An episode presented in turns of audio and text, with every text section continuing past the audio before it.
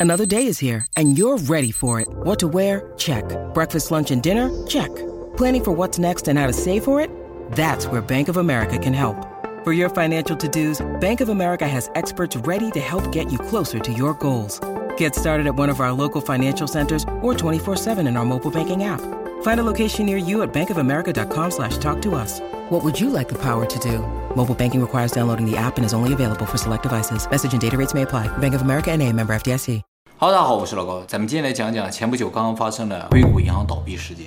今年三月十号的时候呢，美国有一家很大的银行——硅谷银行，突然之间宣布倒闭。然后仅仅过了两天，三月十二日的时候，另一家美国银行叫签名银行也宣布倒闭了。两家大银行呢，在三天之内呢接连倒闭，引起了金融圈的强烈震撼。这次硅谷银行的倒闭呢，是美国历史上第二大规模的银行倒闭。第一大规模呢，就是二零零八年发生的雷曼兄弟倒闭。那么第三大是谁呢？就是这个签名银行倒闭。就是第二大和第三大接连在三天之内发生，所以人们自然会很担心，再一次的金融海啸可能会袭来。要知道，美国银行的倒闭啊，它不仅仅影响美国，它会影响全球的经济。而且呢，疫情才刚刚过去啊，马上又来个金融海啸的话，很多人生活可能会要再一次陷入水火之中了。好，在说这两家银行为什么会倒闭之前呢，我们先来介绍一下这两家银行。首先，硅谷银行呢，简称 SVB 啊，是位于美国硅谷的一家大银行啊。它的主要业务呢，是为硅谷的风投公司还有科技公司呢提供银行业务。所以，大部分的硅谷企业呢，都是这家银行的客户，包括苹果、谷歌、Facebook 等知名大公司。据说，美国有超过一万的科创公司呢，和这家银行有业务往来。所以，这个银行在美国的风投业还有这个科创企业之间，是非常有名的。而签名银行和硅谷银行之间没有直接的关系啊，两个银行的总部呢，也在完全不同的地方。硅谷银行的总部在美国西海岸的硅谷。而美国签名银行的总部呢，在美国东海岸的纽约。签名银行比硅谷银行更为年轻，二零零一年成立的，规模呢也稍微小一点啊。它的主要业务呢是为有钱人提供私人银行服务，还有一部分业务呢是向加密货币圈 Web 三点零企业投资的。所以就是两家原先在业界都赫赫有名的银行呢，突然之间倒闭了。那他们没有保险吗？啊，有啊。可能有些人知道啊，银行开户的时候呢，都自带保险。这两家银行也不例外。美国联邦存款保险公司呢，是为每个银行账户提供二十五万美元的存款保险的。所以，如果你的存款不超过二十五万美元的话，保险就是完全可以赔付的。但是问题是，这两家银行的客户呢，大部分都是科创公司、风投公司，还有高净值人士。所以，这个保险额呢是远远不够的。不够到什么程度啊？硅谷银行倒闭的时候，它的总负债呢是一千七百二十亿美元。而美国存款保险计算了一下，按照他们的最高的赔付额，也只能赔付所有储户大概一百九十亿美元左右，就相当于所有负债的百分之十一。也就是说，这些银行的每一个账户，就算是获得了保险公司的赔付，最终也将损失超过百分之九十的存款。那么反过来说，就是说平均每个账户啊，都应该有超过赔付额的十倍的存款。可见这个银行的这个储户有多么有钱。那么前面银行的情况也是一样的。正当人们都预感金融海啸就要发生的时候，美国财务部和美联储啊，在三月十二日，也就是签名银行倒闭的当天，联合发出声明说，针对两家银行的倒闭事件，启用特例，全额赔付所有储户的存款。哎，而且为了防止其他银行受到波及而倒闭啊，还专门设立了一个特别的融资渠道，就是如果你没钱了，就可以跟我借钱，我帮你解决一些难题啊，这样。不用还的吗？也是要还的，但是可以解决你的燃眉之急嘛。那就是印钱呗。啊，对。其实很多人对于美联储这个处理的方法呢，是抱有质疑态度的。就是说，美联储呢只是赔偿了储户，但是没有根本解决两家银行的问题。问题不解决的话，就会有其他银行跟着倒闭嘛，是吧？那因为什么倒闭的呀？啊，好，接下来呢，我们再说说这两家银行为什么倒闭。其实这个事情有一个背景，就是从去年二零二二年开始啊，全世界所有的银行都在经历一个非常痛苦的事情，就是加息。我想，所有在银行有存款的人也都感觉到了，去年呢，银行一直在提高利息。事实上，从二零二二年三月十七日美联储第一次加息开始啊，到今年的三月二十三号，一年之中啊，美联储总共加息了九次啊，加息了四百七十五个基准点，就是从百分之零点二五加息到百分之五。跟着美元的加息呢，全世界几乎所有的银行都在加息，日本除外。日银的总裁啊认为，日本银行一旦加息啊，日本将受到毁灭性的打击，所以他就不加啊。加息吧，表面上对于一般储户来说是一件不错的事情，但是对于银行来说呢，就是一个非常痛苦的事情。就是加息呢，会造成他的贷款贷不出去，利息太高，没人愿意贷，贷不出去呢，银行就赚不到钱，而反过来呢，银行要付更多的利息给储户，所以就是不挣钱干赔钱，这就造成了从去年年初到今年，全世界大部分银行都处于一个亏损的状态。好，那么为什么美联储要加息呢？其实就是为了打压物价的上涨，打压通货膨胀那么美国为什么发生通货膨胀呢？因为去年年初的时候发生两件非常重要的事情啊。第一件呢，就是二月二十四日发生的俄乌战争，两个欧洲最大的国家突然打起来之后呢，影响到全世界的贸易和物流，造成全世界的物价开始上涨。当然，影响最严重的就是欧美。那么在同一个时间还发生了另一个事情啊，这个事情呢，感觉不明显，但是它像催化剂一样的加速了物价的上涨。这个事情呢，就是疫情防控的大面积解除。美国啊是在去年年初的时候就开始解除疫情防控了。疫情结束这个时间点，各个国家判断是不一样的。呃，欧美解除的比较早，亚洲这边解除的是比较晚的。日本到现在都戴着口罩，大部分人认为疫情还没过去，但是在欧美很早，大家都已经摘下口罩，恢复正常的生活。这个事情主要发生的时间点呢，就在去年年初。那这有什么不好的吗？疫情结束了之后呢，大部分人就恢复了原先正常的生活嘛，物资的需求就开始迅速上涨，就是人们开始像三年前一样的吃喝玩乐、旅游、逛街、买东西。这样的话就造成了一个结果，就是一方面俄乌战争造成物资短缺，而另一方面疫情的结束呢，造成需求的增加。不是疫情的时候才各种囤积吗？不不，囤积归囤积，其实大家大部分是不消费的，啊，因为疫情期间啊，工作也不是很好赚钱，所以能不消费就不消费。但疫情解除了，大家终于觉得报复性消费啊，报复性消费产生了，报复性物价增长，也就是说两个能够严重造成物价上涨的事情同时发生。那么美国物价究竟上涨有多严重啊？根据视觉资本家网站在二零二二年十二月三十日的数据显示，美国去年一年中小学提供的午餐价格上涨了百分之二百五十四，这么多？对。吃饭已经涨得很贵啊！燃油价格上涨了百分之六十五点七，鸡蛋价格上涨了百分之四十九点一，机票价格上涨了百分之三十六，面粉价格上涨了百分之二十四点九，公共交通价格上涨了百分之二十三点八。这些和民生直接关系的东西都在大幅上涨。我想大家居住的地方物价也都是有所上涨，是吧？嗯，能感觉到。对啊，通常物价上涨个百分之十啊，需要用到五到十年的时间，结果这一年就涨这么多。它不止涨价了，还少了一片肉。对对对，东西可能还变得更糟糕了啊！这就说明啊，需求在不断的扩大，而供应远远不足，哎，就会造成物价飞速上涨。但大部分人的工资呢，却没有飞速上涨，就会造成大部分家庭的经济情况恶化。就有可能引起经济的衰退和社会的动荡。为了防止这个事情的发生呢，美联储就决定加息。加息为什么能够控制物价呢？首先，增加利息呢，可以有效的抑制贷款。就是想要通过贷款消费的人，贷款一般买很贵的东西，比如买房、买车、买一些贵重的东西。哎，这些人呢就会减少。我本人很少通过信用卡分期付款或者贷款买东西了，但是欧美那些人啊，很习惯于分期付款或者贷款买东西。利息上涨了，就可以有效的抑制他们的这种消费欲望，市场需求就减少了嘛。还有就是需求扩大之后呢，很多人会想开公司，开公司就会想要贷款，增加利息呢就可以抑制他们开公司。那这不是个恶循环吗？其实就是为了让经济不那么热，就大家都想买东西，物价才上涨嘛，就是经济热。按理来说是个好事情，但是它应该慢慢上涨比较好一点，不是这一下涨上来，所以需要打压它。还有就是利息提高了，人们就更喜欢存钱嘛，对不对？我这个钱消费还不如存起来，所以提高利息从各方面都可以抑制物价的上涨。其实从疫情开始，就从二零二零年到二零二二年这三年啊，全世界各大银行都是超低利息的，因为他们要刺激经济、刺激消费。那个时候没人买东西嘛，厂商都要倒闭了，所以刺激大家去买东西，买一些贵的东西啊。结果这个疫情一过去，大家这个消费一涨，按理来说是个好事，结果东西没有，物价急速上涨，于是不得不加息来压制这种消费欲望。已经到了东西没有的地步吗？欧美比较严重啊，就是你可能买个东西要运很久才能运来，或者运费很昂贵之类的。因为燃油价格在上涨，但是很遗憾的是啊，美国去年七次加息都没有能够成功抑制物价上涨，所以今年呢又加息两次，现在感觉似乎有所好转，但是问题出现了，就是银行顶不住了，这就是硅谷银行倒闭的根本原因。好，那么为什么单单硅谷银行和签名银行挺不住了呢？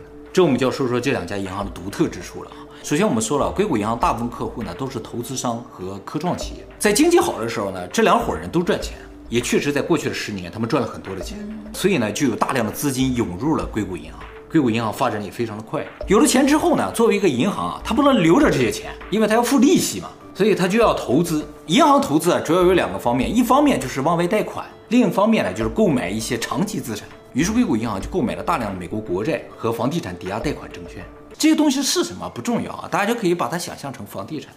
哎，你可以把美国硅谷银行想象成一个人，就这个人啊，十年前有了钱，投资了一些科创企业，挣了十年钱，就有更多的钱了吗？他就想，我这个钱怎么办呢？于是把百分之三十五拿出去放贷，继续放贷，百分之五十五呢去买房地产，哎，他觉得房地产比较稳呢。那还有百分之，还有百分之十呢，用来消费了。买了一些自己喜欢的东西。买房子这个事情虽然收益比较稳定，但是呢，这种长期资产有一个问题，就是流动性非常差，哎，就是你想换成钱不是那么容易的。不过硅谷银行当时并不担心这个事情，因为他已经挣了十年钱了，这十年都没有发生任何动荡，而且他认为他那百分之五十五的钱是永远用不到的，我这百分之三十五就足够应对各种情况。结果二零二二年就发生了这样一个特殊情况，就是美联储加息。美联储一加息，首先它用来放贷这百分之三十五就贷不出去了，它挣不到钱了，而且它要付更多利息给储户。利息上涨还有一个问题呢，就是它会造成长期资产的价值下降。就是利息高的时候啊，人们就不太买房子嘛。因为买房子首先要贷款，你要付更多利息，你就不愿意买。再一个就是房地产的这个回报率有可能无法抵消你付给银行这个利息。不，以前有很多人向银行贷很多钱买很多的房子租出去，对不对？那是因为他的租金能够抵消他向银行贷款那个利息。但这个利息涨了，房租如果跟不上的话，他就抵消不了，甚至要赔钱。就房子越多赔的越多。日日本要是涨息了，我觉得就会出现这种情况，对不对？啊，所以日本不敢涨息啊。这样的话，人们就不愿意买房子，把钱存银行多好。所以这个利息上涨啊，对于硅谷银行来说是双重打击的，就是它的现金的部分贷不出去，它的固定资产价值还在下降。也就是说，硅谷银行的资产配置啊，是完全为这个低利息环境设置。特别是它这百分之五十的国债和这个房地产证券啊，就说明它没有考虑过美联储会持续加息。那它作为银行有没有点不专业啊？这些都没有考虑到。其实不是它不专业，所有银行都没有想到。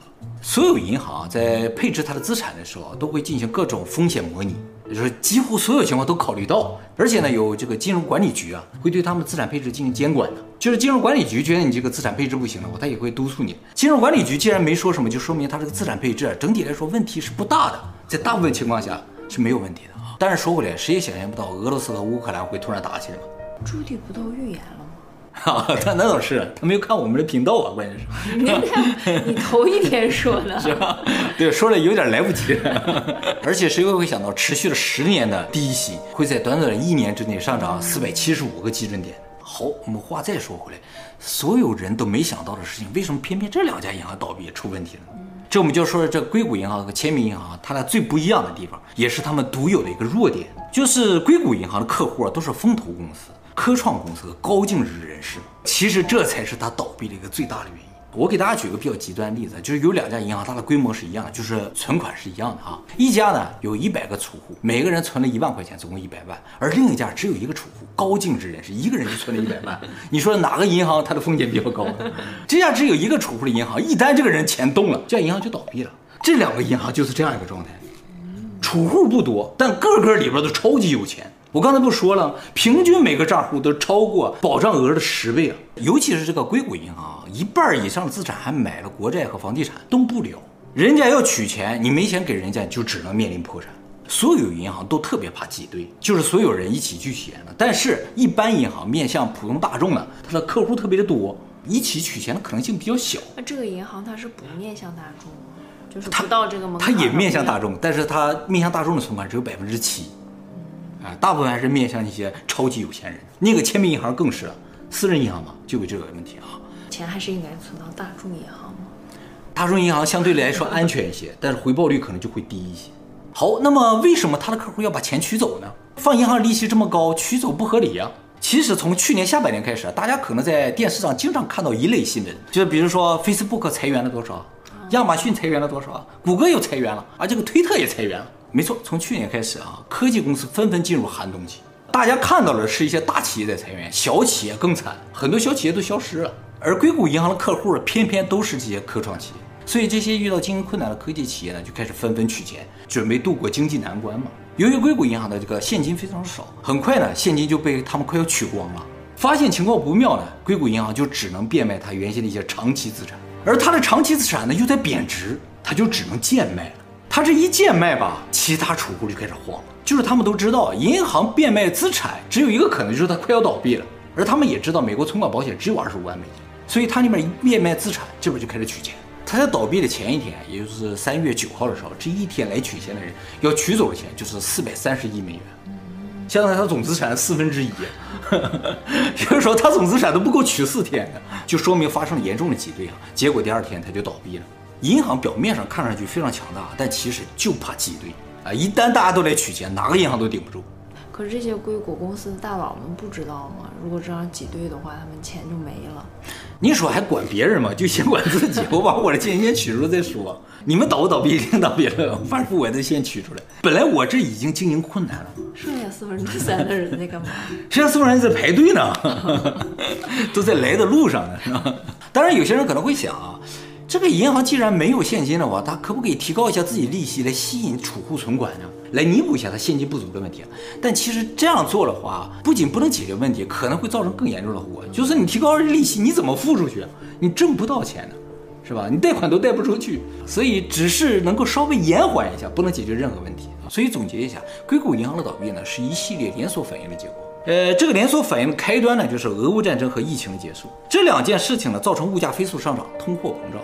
为了抑制物价上涨、通货膨胀，美联储呢只能加息，结果呢就造成了靠贷款为生的风投企业，还有就是需要大量贷款的科创企业呢出现困难，纷纷开始裁员，纷纷开始取钱，而他们取钱的主要对象呢，偏偏都集中在了硅谷银行，而硅谷银行恰好呢就现金比较少，长期资产呢又因为利息上涨而贬值，为了防止被掏空，硅谷银行呢不得不贱卖自己大量的长期资产，结果就造成更多的客户来挤兑银行，于是最终就倒闭。